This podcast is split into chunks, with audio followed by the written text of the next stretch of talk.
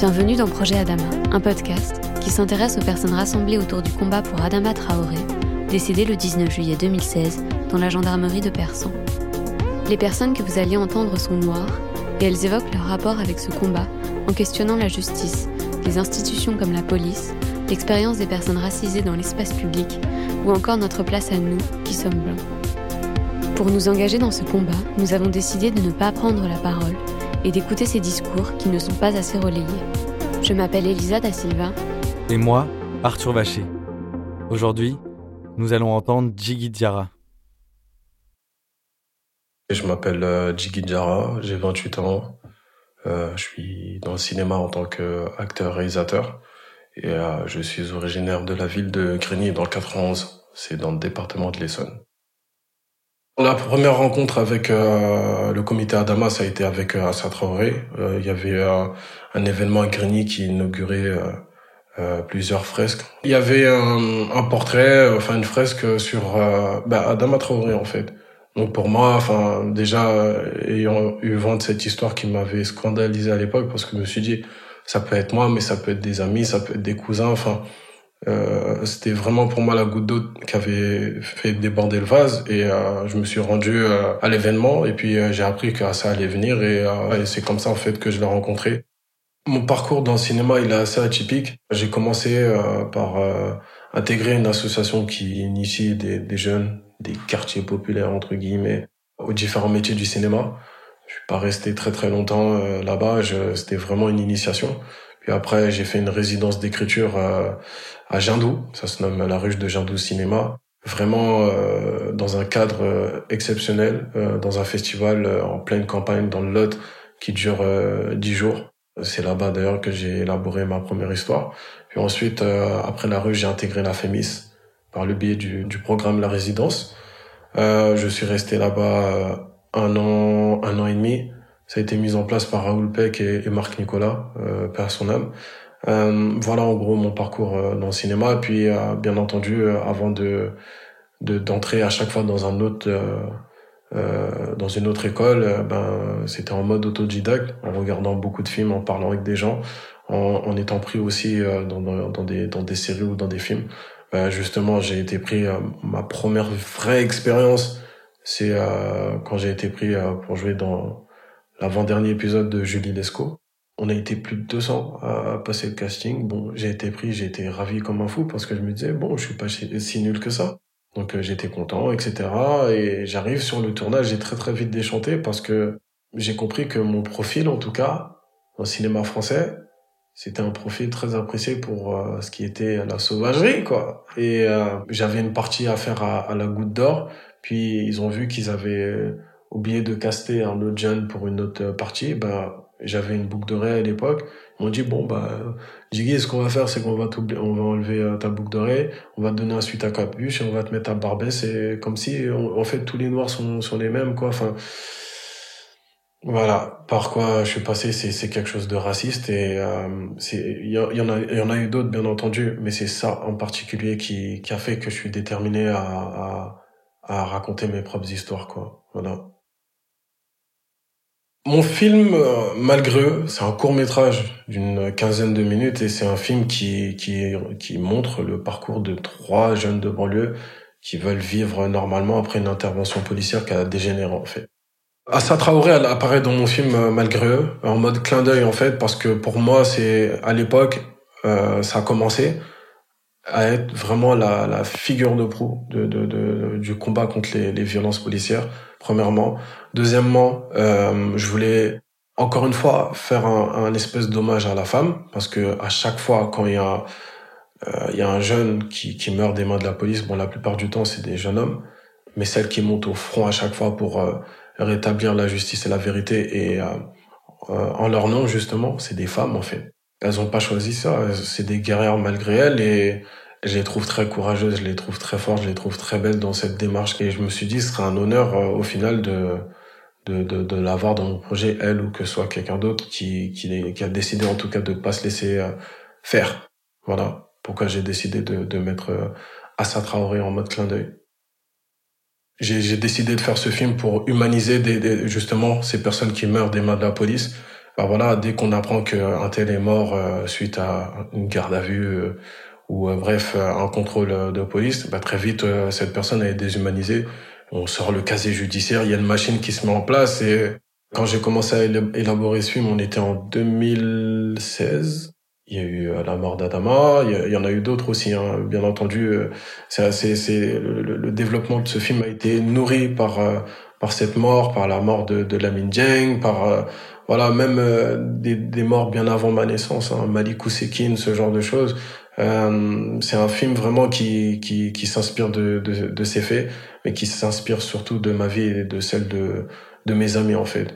Et c'est peut-être pour ça qu'il y a un rendu euh, réaliste mais c'était mon objectif aussi d'être le plus réaliste possible pour que euh, justement euh, euh, faire obstacle à quand on, décide de faire un film en banlieue et d'aborder ce thème. C'est les fantasmes, c'est les trucs chelous là qui, qui, qui, qui sont mis en avant. Alors moi, je voulais être le plus réaliste possible pour que les gens puissent avoir un avis et, et faire le topo et dès qu'on monte des gens qui tout simplement, par exemple, veulent aller au restaurant, veulent aller au cinéma, un tel va récupérer sa copine, euh, ils ont des problématiques comme monsieur tout le monde, monsieur et madame tout le monde, ben ça choque en fait, c'est surprenant.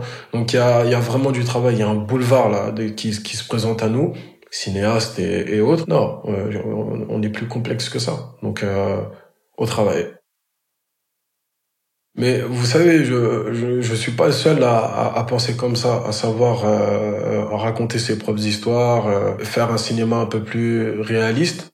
Mais en tout cas, c'est une parole qui commence à avoir de l'écho. Et euh, j'ai eu la chance de pouvoir euh, mettre cette vision en avant grâce à Mediapart. En fait, j'ai eu la chance de pouvoir faire une tribune où je, je comment dirais-je, je mettais en avant ma vision du cinéma, partagée avec beaucoup d'autres personnes. Et je vais vous lire euh, quelques passages. Puisque pour réaliser des films, il est préférable d'avoir des aides financières, des commissions se réunissent régulièrement pour octroyer les subventions nécessaires à la réalisation et à la création. Cependant, certains décisionnaires, entre parenthèses, organismes ou associations qui, de par leur statut, orientent ce qui sera le cinéma de demain, ont une vision de la banlieue, des personnes qui y vivent et des minorités en général qui ne reflètent pas la réalité. Un cinéaste ne sera souvent aidé que si son scénario correspond à la vision que ces fameux décisionnaires se font de la banlieue. Vision qui, inutile de le préciser, s'appuie sur des clichés renforçant la stigmatisation des populations concernées. Par exemple, si je veux faire un film sur la banlieue ou la campagne, il faudra impérativement que ressortent de ces projets des thèmes comme le misérabilisme, le reni de soi-même, les affres de la religion, en l'occurrence l'islam, des sœurs enfermées par leurs grands frères, etc. La multiplication de ces thématiques à l'écran laisse ainsi imaginer que ces projets sont plus facilement aidés. Ces personnes décisionnaires sont comme une sorte d'oligarchie artistique qui garde jalousement fermées les vannes de la créativité et ne les ouvre seulement qu'aux candidats qui pensent comme eux. On peut lutter contre cette oligarchie en, décidant de faire nos films, mais sans demander leur aval en fait. C'est un rêve pour moi le cinéma. Ce rêve il est normand en fait. J'ai pas à attendre euh, l'autorisation de qui que ce soit pour, euh, pour réaliser mon rêve. Ça, c'est la pire des, des, des, des prisons, des entraves, ça. Non, non, non. C'est, on peut lutter contre cette oligarchie en étant, en mettant en avant nos particularités, en les assumant et en, pas en les, en, en les bridant ou je sais pas comment dire ça. Et, premièrement, et deuxièmement, en, en s'alliant. Moi, mon film, malgré eux, je l'ai fait de manière, euh, euh, c'est vraiment un film du peuple, si on peut dire ça comme ça. J'ai fait ça avec, euh, il a été produit mais euh, une grande partie de l'argent vient d'un financement participatif en fait. Des gens de Grigny, des gens d'ailleurs, des gens, des gens de Paris, des, des, des gens qui ont rien à voir avec moi, qui ont rien à voir avec la banlieue, ont soutenu ce film. On met des 100 euros, des, des 200 euros. Non, non, non, c'est par ce biais-là qu'on peut euh, lutter contre, contre euh, contre cette oligarchie. Je vous ai lu un passage de, de, de ma tribune, je, vais, je vais vous en lire un qui, je pense, pour moi, représente bien ma manière de, voir et de penser le cinéma. Nous ne voulons plus suivre la volonté de personnes qui n'ont que faire de nos aspirations, de nos rêves les plus profonds, de notre besoin de créer et de raconter. Nous ne voulons plus suivre ces personnes et nous aligner dans une dynamique de soumission, mais nous souhaitons une vraie liberté artistique. Nous ne voulons pas perdre notre identité en tant qu'enfants de la banlieue ou d'autres horizons fantasmés. Nous n'oublions pas que nous avons été élevés par nos parents qui au quotidien s'apparentent à de vrais héros. Nous avons envie de le faire pour nos petites sœurs et nos petits frères qui doivent continuer de rêver. Cela contribuerait à amorcer un processus de revalorisation de soi, de nous, les oubliés ou les marginalisés, et ceci sans haine vis-à-vis des autres.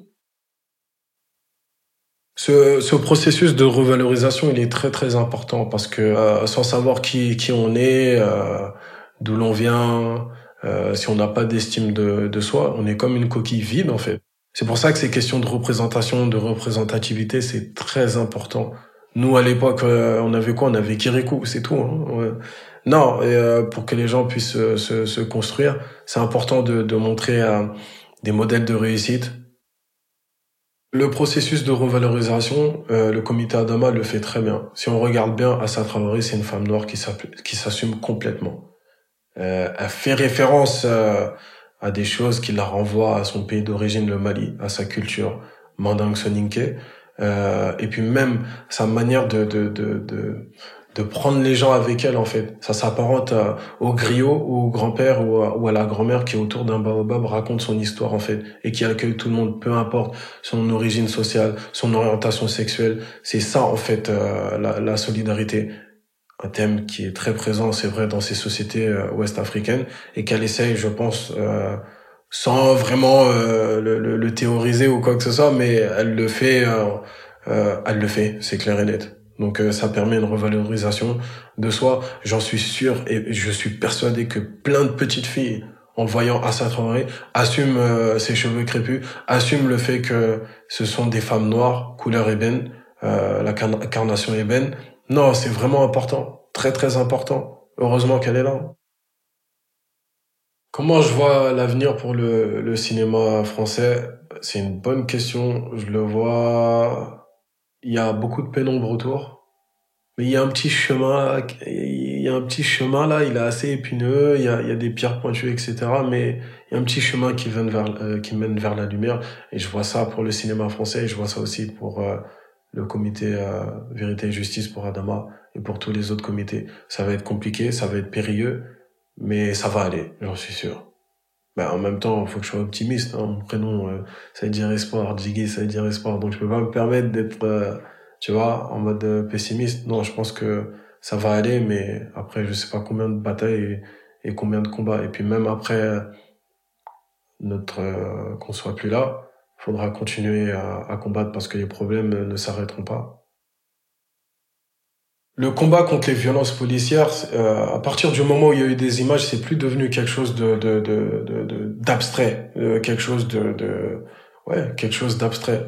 Il y a eu ces images, on s'est fait notre avis nous-mêmes, on s'est fait le topo nous-mêmes. On a tous été scandalisés, horrifiés d'assister à l'agonie euh, pendant huit minutes euh, du frère par son âme, George Floyd. C'est ça qui nous a permis de, de se rendre compte de, de, ce fléau qui mine non seulement euh, l'ambiance générale en France, mais même l'ambiance euh, générale dans le monde. C'est c'est une constante en fait les violences policières à l'encontre des minorités. Bon là en l'occurrence c'est les noirs, mais on n'oublie pas les, les, les personnes maghrébines, les personnes même LGBT tout ça.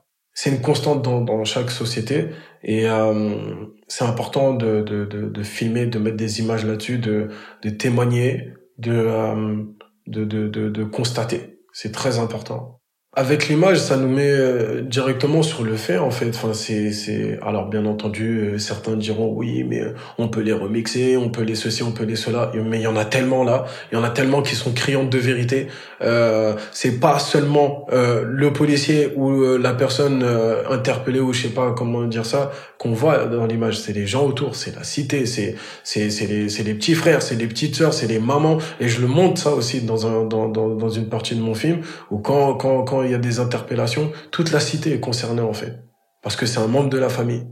Et si euh, un tel est touché, c'est comme si c'était moi en fait. Donc même si pour euh, les magistrats, etc., quand il y a, des vidéos, c'est pas important, qu'ils oublient pas que les, les, les concernés, c'est pas seulement le ou les policiers qui interpellent un jeune, c'est l'endroit ou l'environnement où il y a cette interpellation. Et ça va même au-delà. Cédric Chouvia, Chouvia pardon, il s'est fait interpeller, c'était dans Paris. Il y avait des gens autour. Voilà, il y a des témoins, il y a des témoins oculaires qui peut-être déjà avaient un avis euh, sur ces violences policières. Et hop, ça, étant deux faces, bah, ça a permis de, de montrer en fait qu'il y a deux facettes dans cette histoire, quoi. Ce que je voudrais dire aux blancs, et pas que aux blancs, euh, même des, personnes, on va dire, qui peut-être sont des font partie des minorités euh, racisées, minorités visibles, etc., et, font tout pour éviter certains sujets ou ne pas être concernés, etc. Je leur dirais que euh, ils pourront pas continuer comme ça longtemps parce que on va leur demander des comptes à, un moment donné que ce soit nous ou même euh, plus tard euh, leurs enfants, leurs petits-enfants, papa, maman, toi, quand quand il y avait Assa Traoré, qu'est-ce que tu faisais? Est-ce que tu faisais partie des trolls là sur Internet qui, dès qu'il y a un truc qui sort, euh, euh parle mal ou dès qu'il y a une fresque, mettent des croix dessus, font tout pour la dégrader, des comptes seront demandés.